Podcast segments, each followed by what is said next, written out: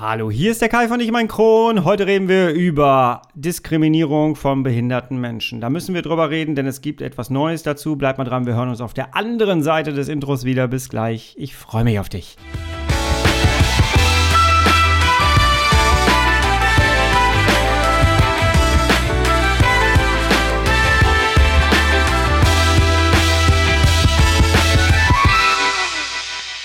Herzlich willkommen zu einer weiteren Ausgabe von Ich um ein Kron, dein Kronpott.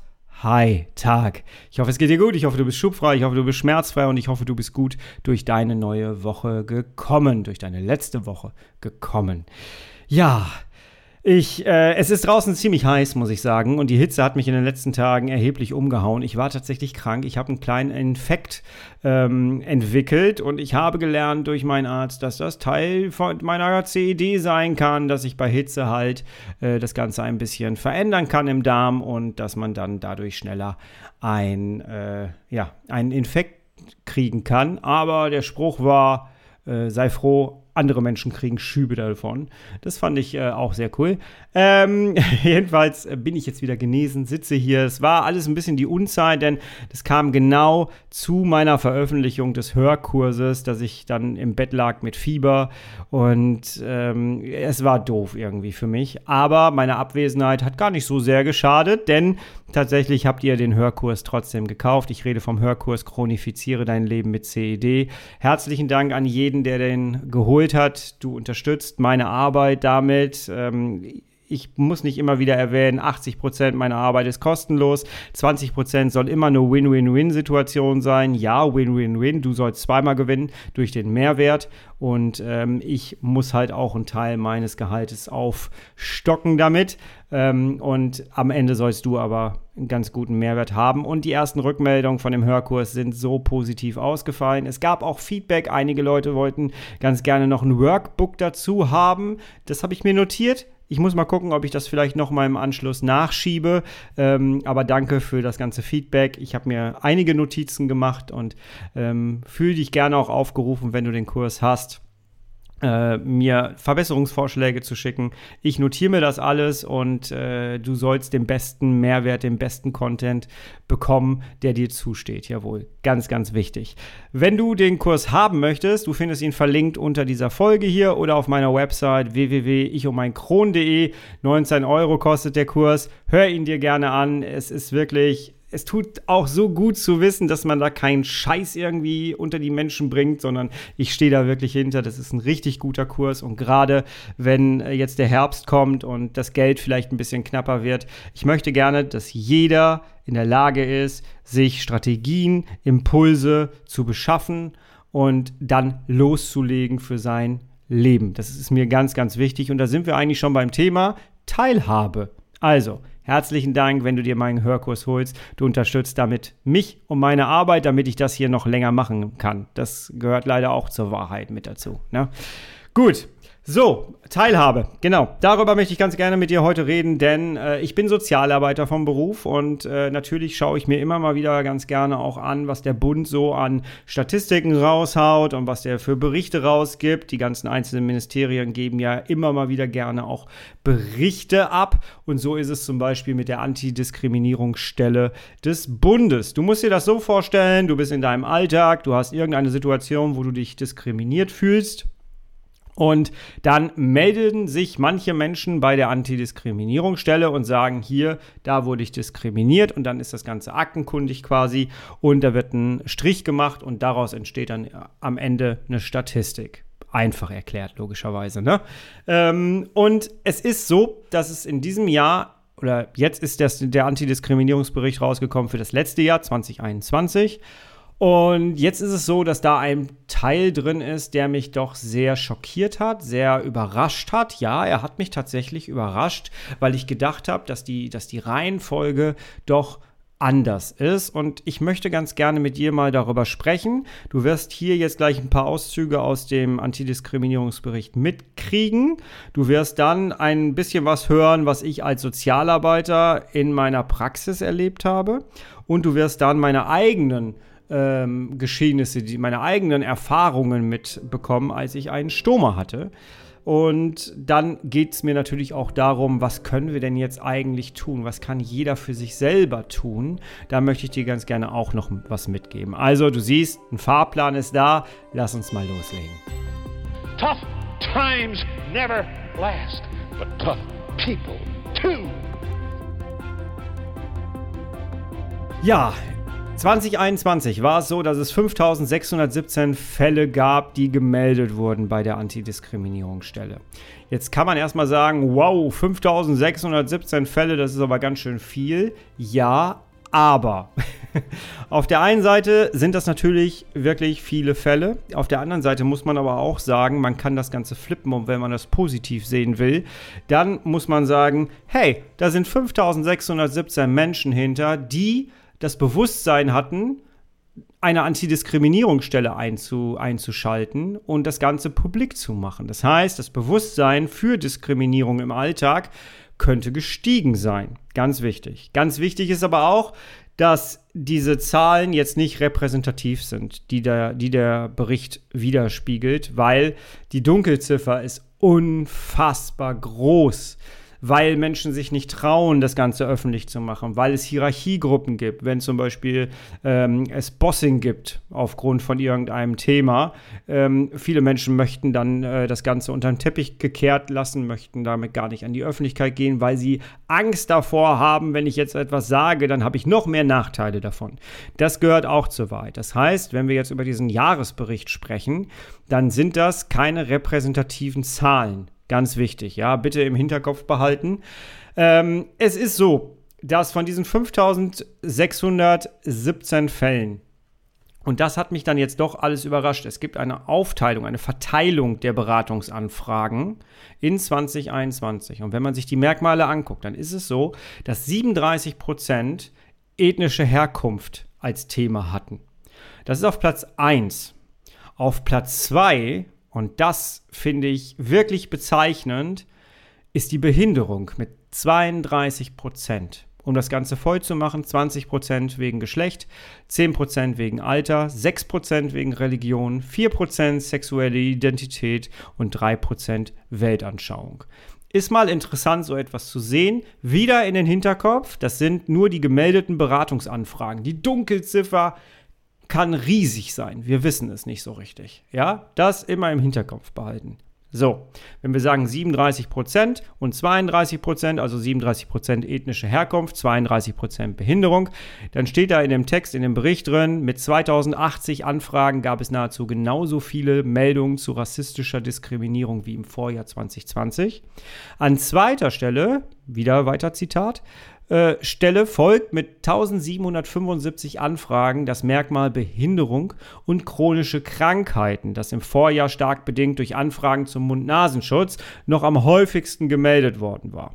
Im Zusammenhang mit Geschlecht 1151 und Alter 573 gab es im, Bericht, äh, im Berichtszeitraum einen leichten Anstieg von rund 8 beziehungsweise 5%. Mit 323 Anfragen im Merk äh, Merkmalsbereich Religion und 240 Anfragen zur sexueller Identität liegen diese auf dem gleichen Niveau wie im Vorjahr.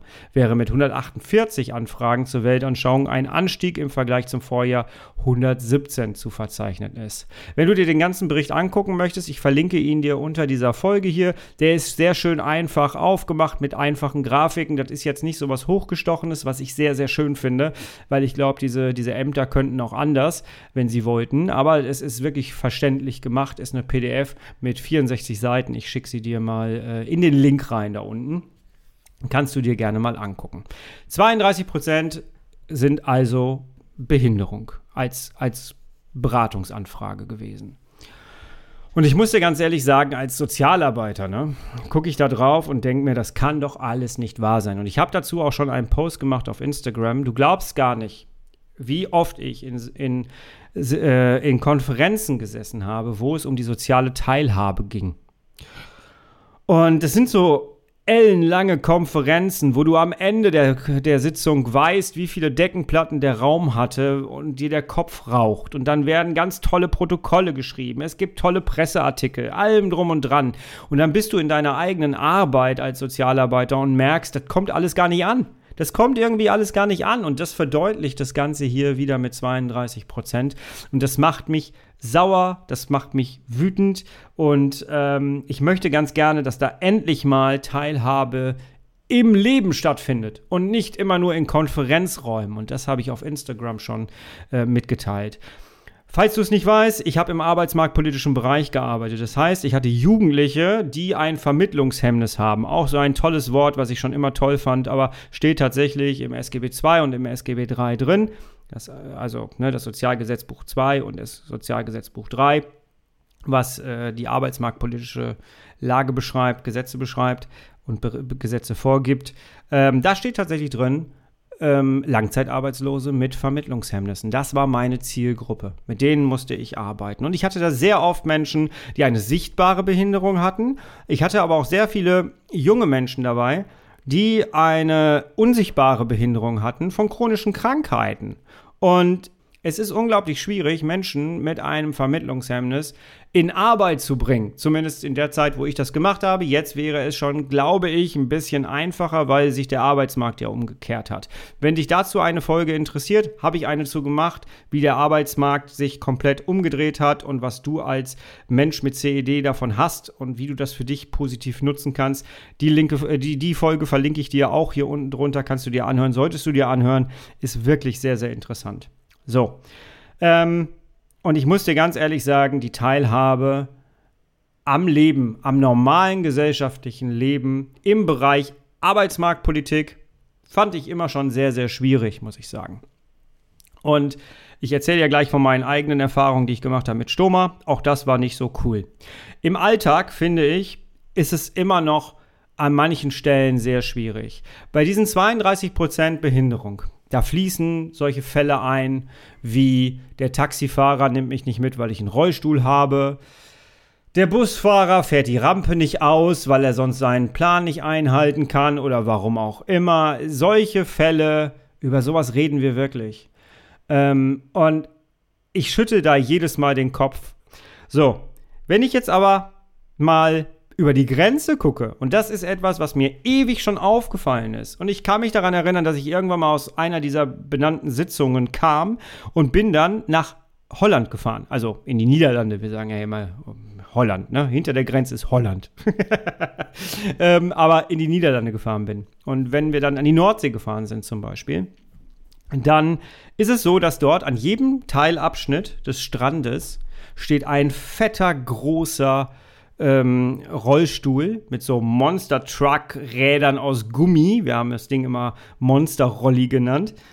Und da können Menschen, die auf einen Rollstuhl angewiesen sind, sich reinsetzen. Kostet kein Geld, kein Euro wie ein Einkaufswagen, sondern du setzt dich da einfach rein und lässt dich ans Wasser schieben, damit behinderte Menschen auch mal ans Meer kommen können. Wer die holländischen Strände kennt, der weiß, wie groß und breit die sind.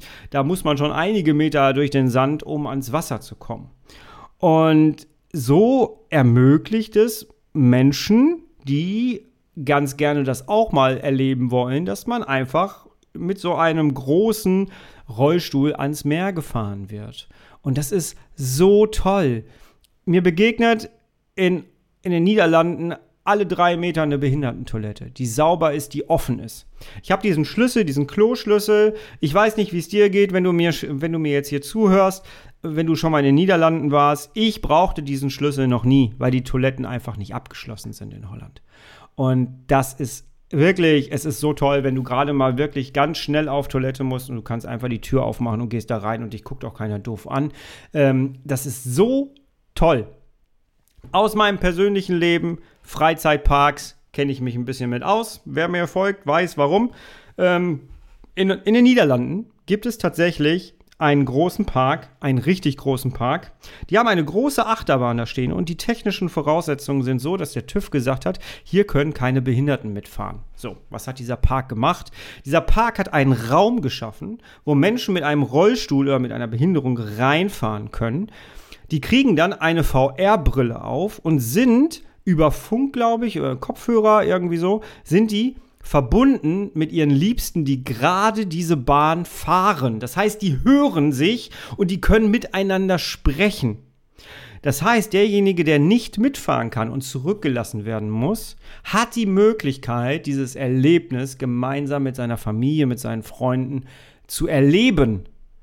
Ey, wie geil ist so etwas? Warum gibt es so etwas nicht in unseren Parks? Hier findest du noch nicht mal eine Rampe zum Klo oder eine Rampe zu irgendeinem äh, zu irgendeiner Achterbahn. Ich war in einem Freizeitpark, da wollte ich äh, mit meiner Schwerbehinderung rein. Und dann haben die gesagt, ja klar, Sie können hier 50% kriegen Sie Ermäßigung, aber dann müssen Sie mir jetzt erstmal hier 10 Seiten unterschreiben, dass Sie das und das nicht fahren, weil das ist zu gefährlich. Ist das Teilhabe? Es gibt aber auch positive Fälle. Zum Beispiel eine Kirmes. Hier in der Nähe habe ich jetzt gesehen, Autoscooter. Die haben tatsächlich einen behinderten Autoscooter, wo Menschen mit einem Rollstuhl sich reinsetzen können. Also nicht mit dem Rollstuhl, aber die können sich da reinsetzen. Der ist ein bisschen breiter. Und wenn diese Leute ihre Füße nicht benutzen können, um Gas zu geben, dann gibt es ein Handgas in diesem Wagen. Das heißt, dann kriegst du wie so eine Art Joystick in die Hand, drückst da drauf und der Wagen fährt.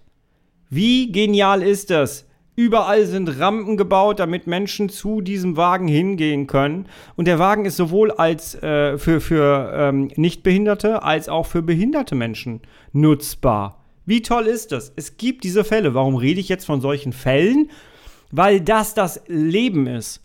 Das ist das Leben. Menschen mit einer Behinderung wollen ganz normal teilhaben und sie dürfen ganz normal teilhaben. Aber es wird ihnen in so vielen Fällen erschwert. Und das Ganze ist auch ein Teil unseres gesellschaftlichen Lebens, unserer gesellschaftlichen Struktur. Wir leben in einer Leistungsgesellschaft, das ist keine Überraschung. Wir müssen Leistung liefern, jeder Mensch muss gesund sein, aber wer ist denn eigentlich noch gesund? Wer ist noch gesund? Nehmen wir die Laktoseabteilung mit rein, wer ist denn jetzt noch gesund? Das ist doch, ist doch Hammer.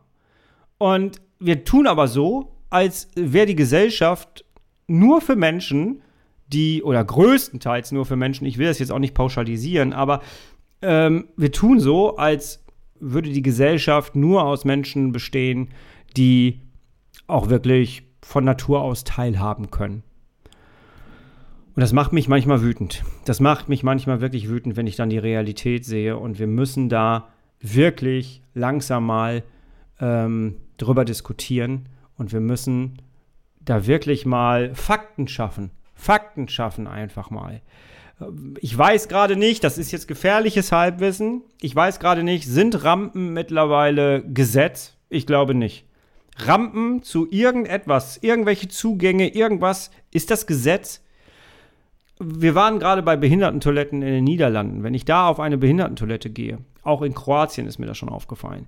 Wenn ich in, in da in die Toil Behindertentoiletten gehe, dann sitze ich da meistens in einem sehr schönen großen Raum mit Desinfektionsmittel, es ist sauber ähm, und ja, ich habe da einfach eine richtig gute, saubere Behindertentoilette. Jetzt mal ganz ehrlich, Leute, die ihr schon mal eine Behindertentoilette benutzt habt in Deutschland, wie oft habt ihr in einem Lagerraum gestanden? Ich habe einmal bei einer Veranstaltung, da hatte ich noch einen Stoma, bin ich auf die Behindertentoilette gegangen und plötzlich stand eine Putzfrau im Raum. Die hat nicht gesehen, dass die Lampe oben leuchtet, dass der Raum besetzt ist. Und die wollte einfach nur auf diese Toilette, weil da ihre Putzutensilien gelagert waren. Wie oft ist eine Behindertentoilette ein Lager für irgendwas, weil es gerade so schön nah ist? Es gibt ich komme aus dem arbeitsmarktpolitischen Bereich, habe ich gerade gesagt. Auch Ämter sind davon nicht gefeit. Es, ich habe ein, ein, ein, eine Arbeitsagentur erlebt, wo ich auf die Behindertentoilette wollte. Und dann hat die mir erzählt, die Frau am Empfang, nee, nee, die ist, die ist defekt, da können Sie leider nicht draufgehen. Und dann habe ich da gesessen, habe auf meinen Termin gewartet, nachdem ich dann auf die normale Toilette drei Stockwerke tiefer gegangen bin. Ähm, und dann habe ich da gesessen später und dann ist genau das passiert, was ich gerade von der Veranstaltung erzählt habe. Dann sind da die Putzfrauen reingegangen, haben da ihren Mob rausgeholt, aber, und das hat mich dann wütend gemacht, sind die Angestellten aus dieser Agentur auf die Behindertentoilette gegangen. Das war eine Mitarbeitertoilette. Und das sind diese Dinge, die aus meiner Sicht mit Diskriminierung schon wirklich anfangen. Und ich kann bei sowas sehr schlecht ruhig bleiben mittlerweile, weil es mich einfach erzürnt. Und jetzt kommen wir zu dem Part, wo ich gesagt habe, jetzt kommen meine eigenen Erfahrungen mit rein. Es war im Krankenhaus, als ich äh, zur, Notaufnahme, also zur Notaufnahme, die Notaufnahme war ja auch gleichzeitig der Behandlungsraum zur Kontrolle. Und ich musste mit meinem Stoma damals ähm, zur Kontrolle in das Krankenhaus, wo ich die Operation hatte und die haben sich das Ganze angeguckt und äh, mit dem Stoma rennst du halt permanent auf Toilette, um den Beutel zu entleeren, vor allem mit einem Dünndarmstoma. Und dann bin ich da, bin ich da auf die Toilette gegangen. Und zwar auf die Besuchertoilette des Krankenhauses. Und jetzt musst du dir so vorstellen, da war eine Behindertentoilette geradeaus einfach durch. Und rechts rum ging es zur Männertoilette. Und da standen jetzt halt ungefähr acht Männer, die vor dieser Toilette standen und die angestanden haben, weil sie nicht dran kamen. So. Und ich bin jetzt auf die Behindertentoilette zu und wollte da einfach noch rein. Und dann blökt mich plötzlich ein Mann von hinten an, der dann gesagt hat, äh, irgendwas von wegen, ey du Arsch, du kannst nicht einfach auf die Behindertentoilette gehen, du hast dich hier genauso anzustellen wie wir alle, das ist für Behinderte nicht für dich. Und alle anderen sieben Männer da haben dann so, oh ja, ne, gib's ihm, ja, das ist ja, das ist ja eine Unverschämtheit, bla bla bla.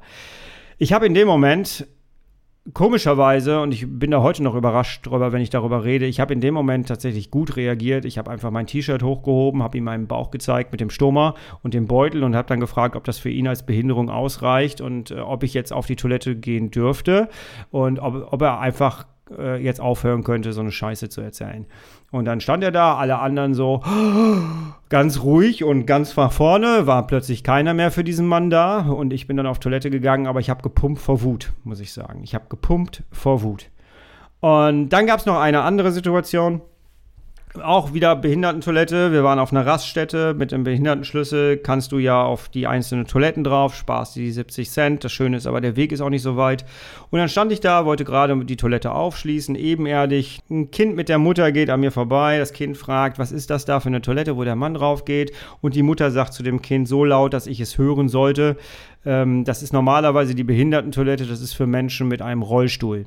Und genau das ist das, was unsere Gesellschaft lebt. Das ist ein, ein Beispiel dafür, was in dieser Gesellschaft über Behinderte gedacht wird.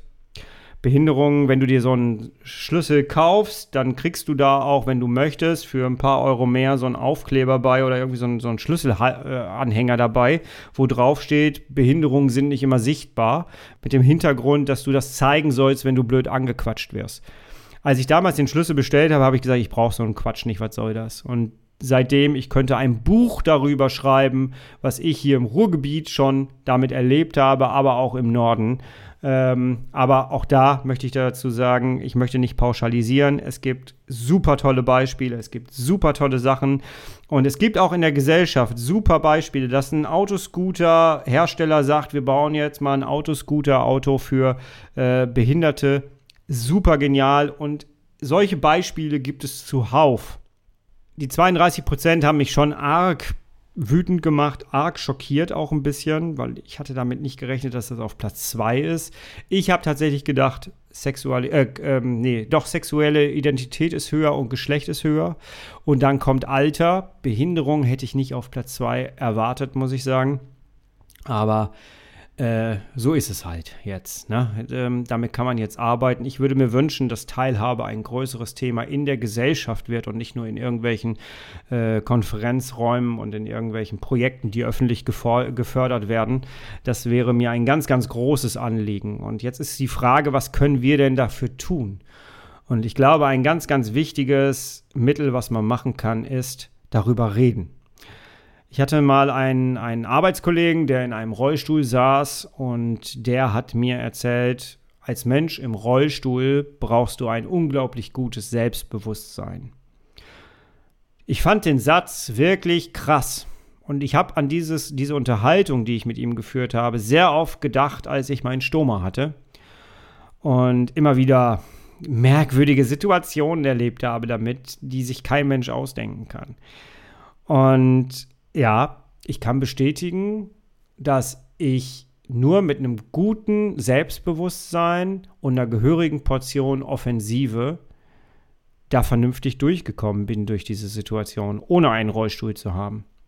Dieser Arbeitskollege hat dann erzählt, dass er halt ein behindertengerechtes Auto hat und dass dann erstmal, ne, das ganz schwierig ist. Du brauchst mehr Platz auf dem Parkplatz, damit die Rampe runterfährt. Da muss das, muss so ein Aufzug irgendwie für diesen Rollstuhl, damit das Ganze verladen wird, allem drum und dran. Er braucht einfach mehr Platz und er hält einfach von Natur aus dann schon andere Menschen auf, weil er sich halt ausbreiten muss, weil unsere Parkplätze halt auch nicht so groß sind, ne? Und ähm, ja, und das war eines der Beispiele, die er gebracht hatte. Und ich glaube, dass tatsächlich Offenheit und offener Umgang mit seiner Limitierung, nenne ich es jetzt mal, ähm, dass das ein sehr, sehr wichtiger Bestandteil ist. Mir berichten im Coaching zum Beispiel immer wieder Menschen, die anfangen, offensiv mit ihrer Erkrankung und öffentlich damit umzugehen, ihre Schwachstellen auch mal offen zu zeigen, indem man zum Beispiel mal sagt, ich muss jetzt um 8 Uhr ins Bett und sich von dem Rest der Familie verabschiedet und sagt, tschüss, ich, ich gehe jetzt, äh, ich habe keine Energie mehr. Das ist ein kleiner Teil, den man machen kann, um offen mit seiner Erkrankung umzugehen. Limitierungen zulassen. Wir leben in einer Gesellschaft, wo Limitierung etwas Böses ist, etwas Schlechtes ist. Limitierung ist nichts Schlechtes. Und wir müssen damit offen umgehen. Je öfter wir offen mit so etwas umgehen, desto normaler wird es vielleicht, desto alltäglicher wird es vielleicht, desto mehr steigt vielleicht das Bewusstsein für diese Situationen. Und wenn ich das Ganze positiv sehe, dann sind wir immer noch bei 5617 Fällen und ich muss dir ganz ehrlich sagen, ich habe ein bisschen Hoffnung, dass das mehr wird, weil wenn es mehr wird, dann haben wir ein größeres Bewusstsein in der Gesellschaft für diese Fälle. Und worüber wir noch gar nicht gesprochen haben und was dieser Bericht überhaupt noch nicht aussagt, ist die digitale Diskriminierung in den sozialen Medien. Darüber haben wir noch gar nicht gesprochen. Deswegen ist mir auch wichtig, diese Folge hier aufzunehmen und das Ganze mit dir zu teilen. Ich möchte ganz gerne schon alleine teilen, dass es diesen Jahresbericht gibt, denn ich glaube, viele Leute wissen es auch gar nicht, dass es den gibt. Vielleicht ist die Meldung auch an dem einen oder anderen vorbeigegangen. Und ähm, ja, das jetzt einmal kurz hier so mit dir geteilt zu haben, halte ich auch schon für einen guten Schritt. Was denkst du, was könnte der richtige Schritt sein, um das Ganze, um dem Ganzen entgegenzutreten? Was wäre dein Ansatz? Was ist vielleicht dein Ansatz? Wie lebst du mit deiner Behinderung und mit deiner Limitierung in deinem Leben? Wo erlebst du Diskriminierung? Würde mich auch sehr interessieren. Schreib mich gerne an ähm, und wir kommen vielleicht ins Gespräch. Vielleicht magst du auch in diesem Podcast kommen und davon erzählen. Ich habe zum Beispiel, und das jetzt noch zum Schluss, bevor die Folge jetzt hier ausartet, ähm, äh, wir haben zum Beispiel hier eine Folge mit der lieben Astrid gehabt, die im Lockdown davon berichtet hat, dass sie auf eine Toilette einer Tankstelle gehen wollte und man ihr aber verweigert hat, diese Toilette zu nutzen, weil es nicht ging wegen, wegen Corona. Und sie hat das Ganze dann öffentlich gemacht und da, damit dann dafür gesorgt, dass ähm, die Toiletten auf allen Tankstellen im Lockdown geöffnet wurden. Sie hat Bewusstsein geschaffen und das finde ich ist ein so wichtiges Beispiel. Vielleicht muss man mehr kommunizieren. Vielleicht muss man mehr den Finger in die Wunde legen und sagen, hier, pass mal auf, das geht so nicht. Oder ich fühle mich ausgeschlossen. Ich habe einen erheblichen Nachteil dadurch. Ja, lass uns gerne mal darüber sprechen. Schreib mich an, wenn du jetzt dich getriggert fühlst mit irgendwas, was ich hier sage. Ich habe auch nicht die Weisheit mit Löffeln ge ge gegessen. Ich habe nur in sehr vielen Konferenzen gesessen, wo dieses Thema immer wieder da war. Und ich habe mit solchen Zahlen hier das Gefühl, dass sich da nicht so viel verbessert hat. Und das macht mich sprachlos und ich schüttel da sehr doll den Kopf, muss ich ganz sagen, als Sozialarbeiter. Und jetzt kommt es natürlich darauf an, wie erlebst du das Ganze als Nicht-Sozialarbeiterin? Ja, ganz, ganz wichtig. Dieses Thema war mir sehr wichtig. Ich hoffe, es hat dir auch ein bisschen gefallen. Ich hoffe, es hat dich auch ein bisschen, dich ein bisschen getriggert, dich ein bisschen angespitzt. Du kennst mein Konzept hier. Hier gibt es ganz viele verschiedene Themen. Es soll schön bunt sein, wie die gemischte Tüte, die du am Kiosk kaufen kannst und dir immer mal wieder Sachen daraus pickst. Da wird mal was bei sein, was dir nicht schmeckt. Dann wartest du einfach, was beim nächsten Griff dabei rauskommt und, genieß, äh, und genießt es dann. Ähm, so ist dieser Podcast hier aufgebaut. Ja, ich danke fürs freundliche Zuhören und für dein Vertrauen in mich und meine Arbeit hier. Und ich möchte ganz gerne mit meiner Arbeit auch ein bisschen mit dazu beitragen, dass wir mit unserer CED, dass du mit deiner CED besser durchs Leben kommst und dass du deine Lebensqualität skaliert bekommst. Das ist wichtig. Wenn ich das bei auch nur einem Menschen geschafft habe, habe ich meine zweite Chance, die ich bekommen habe nach dem Darmriss, glaube ich, gut genutzt, oder? Ich glaube schon. Ich glaube schon.